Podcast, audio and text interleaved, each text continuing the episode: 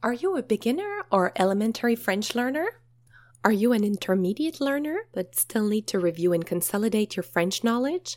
Master the basics of French with our signature e course, French for Everyday Life.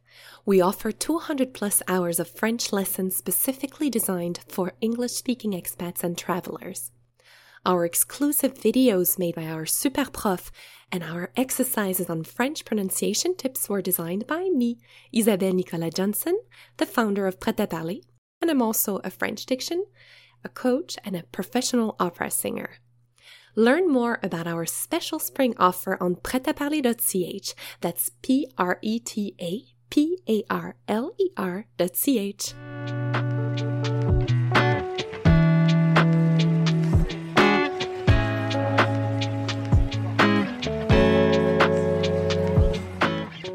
Bonjour and welcome to Prêt à parler, le podcast. We are here to bring your weekly dose of French. I'm Catherine, your super prof, and today we are bringing you Prête-moi ta plume.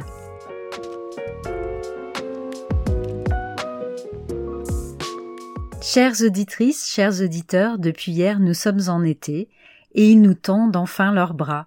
Qui? Les cafés, bien sûr et ils nous ont tant manqué ces derniers temps que j'avais très envie de leur rendre hommage, et ce sont les écrivains qui en parlent le mieux.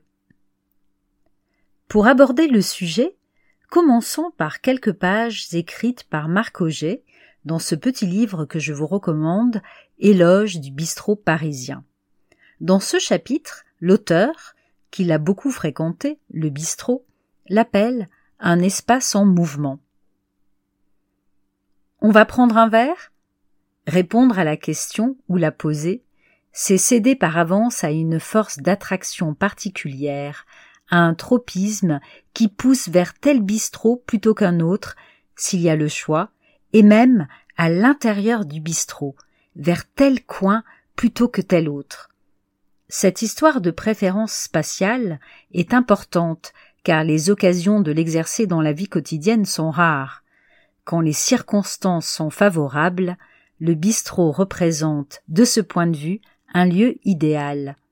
Dans la brasserie qu'il m'arrive de fréquenter, j'ai remarqué que chaque matin un homme était installé, toujours à la même table, dans un endroit exceptionnel, vue simultanée sur le comptoir, la salle et la terrasse, et profiter de l'ouverture de l'établissement à l'espace cybernétique, Wi-Fi gratuit, pour répondre à son courrier ou travailler sur son ordinateur.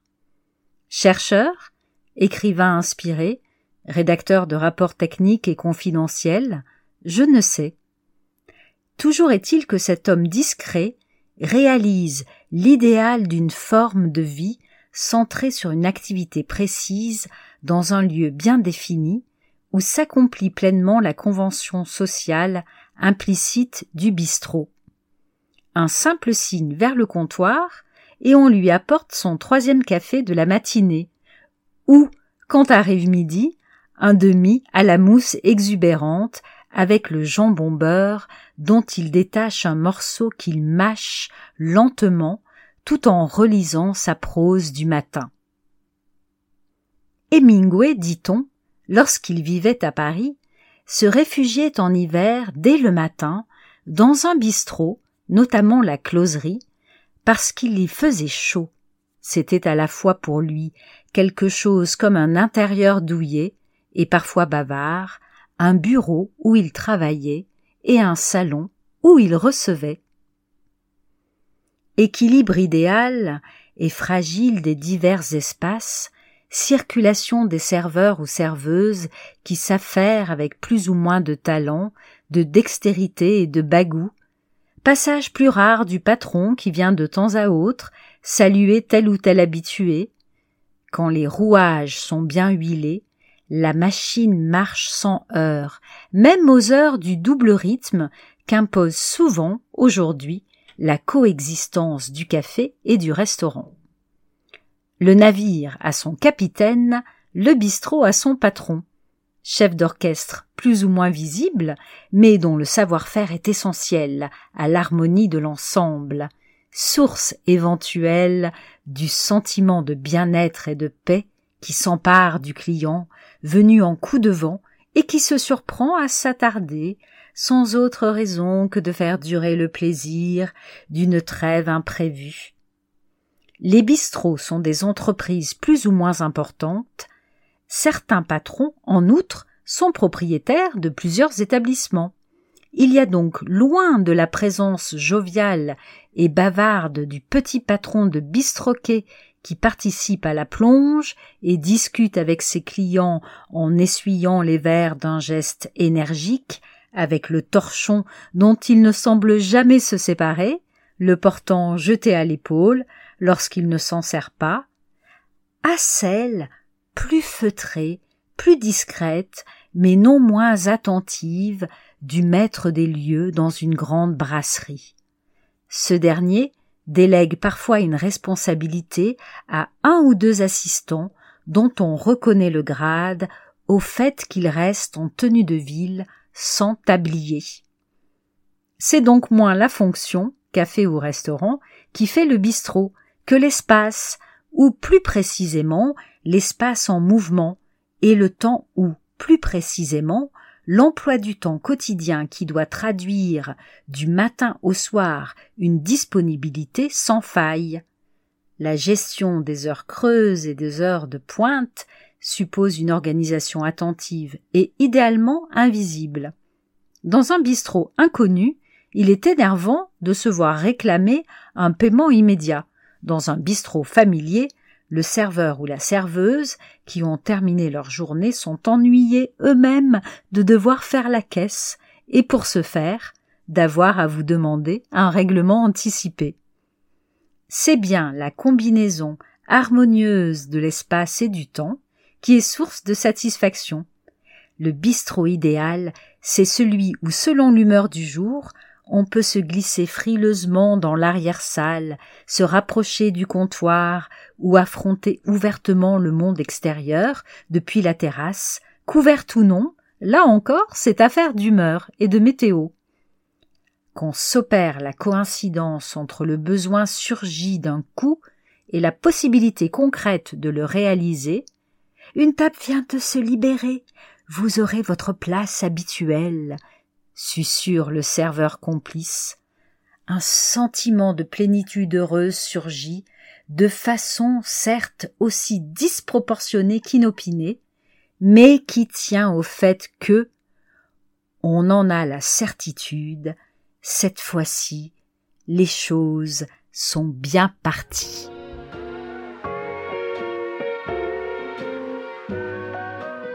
De 2014 à 2018, Chantal Thomas a voyagé à travers le monde en écrivant une chronique par mois pour un journal français, dans le but de partager ses impressions, ses sensations. Ces histoires émouvantes ont été réunies dans un recueil, Café Vivre. Dans ce passage, elle nous parle d'un café, son préféré à New York. Allez, au premier jour, prendre mon petit déjeuner au café Orline, situé 41 St. Mark's Place, dans l'East Village.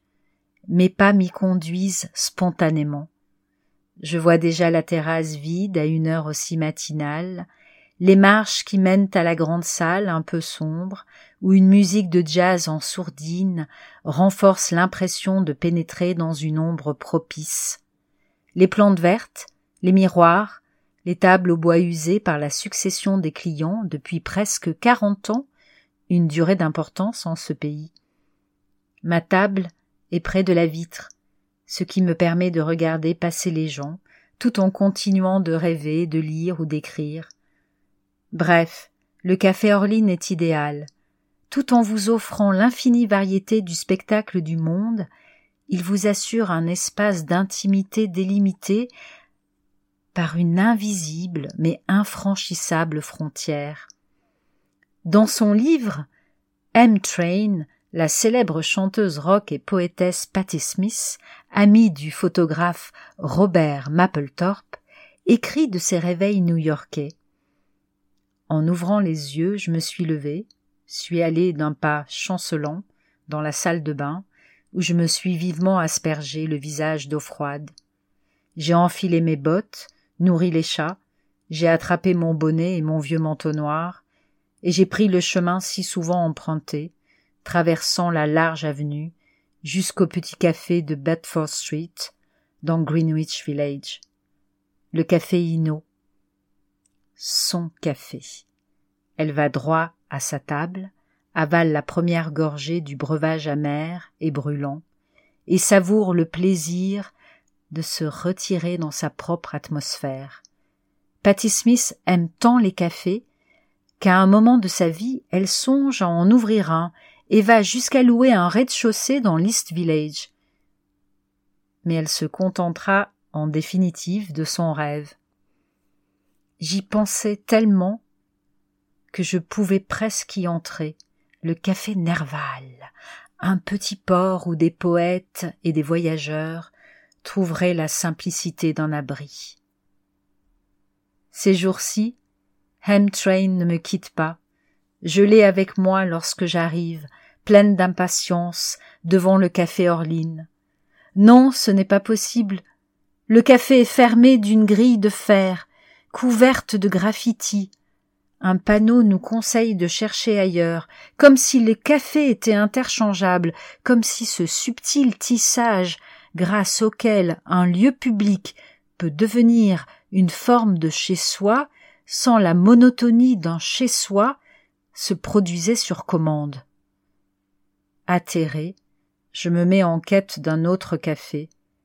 Le plus proche, un Starbucks. Tout à côté, un autre Starbucks, le même et ainsi de suite, à Saint-Pétersbourg, Hiroshima, Florence ou Honfleur. J'entre dans n'importe lequel, vais chercher un café au comptoir, et reprend Patty Smith. Je me glisse à sa suite dans le café Nerval, déjà occupé de quelques poètes et voyageurs perdus dans leurs pensées.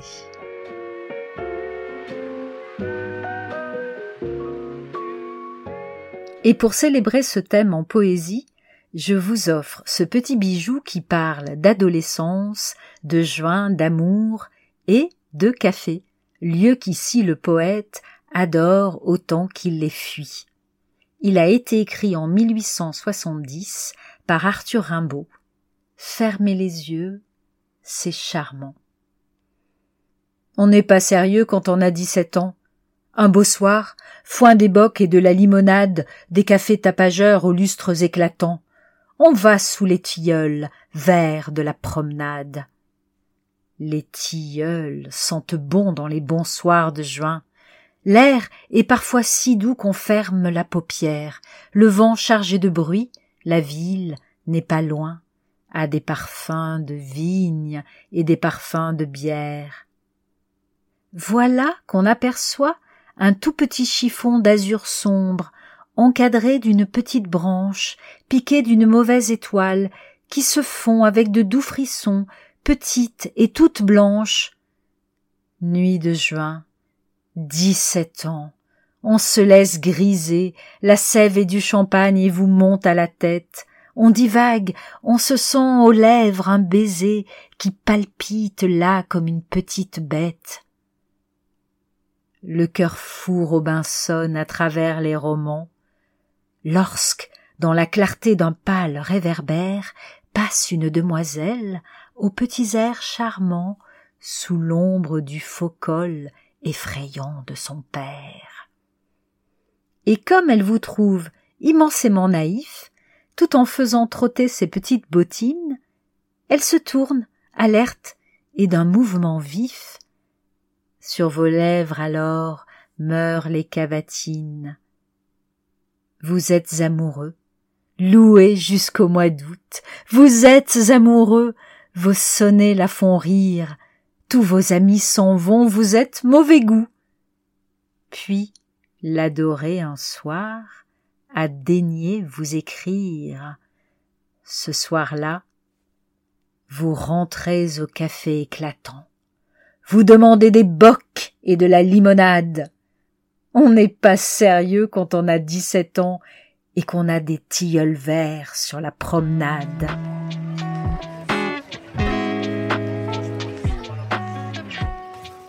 Merci beaucoup for listening to Prêt à parler, le podcast. For more information about this episode and our podcast, please go to our website, pretaparler.ch slash podcast. There you'll find today's episode's notes and much more. If you liked this episode and found it useful, make sure to share it with your family, friends, and colleagues who are also learning French. For more fun tips on how to improve your French online, follow us on Instagram at PretaValleyCH.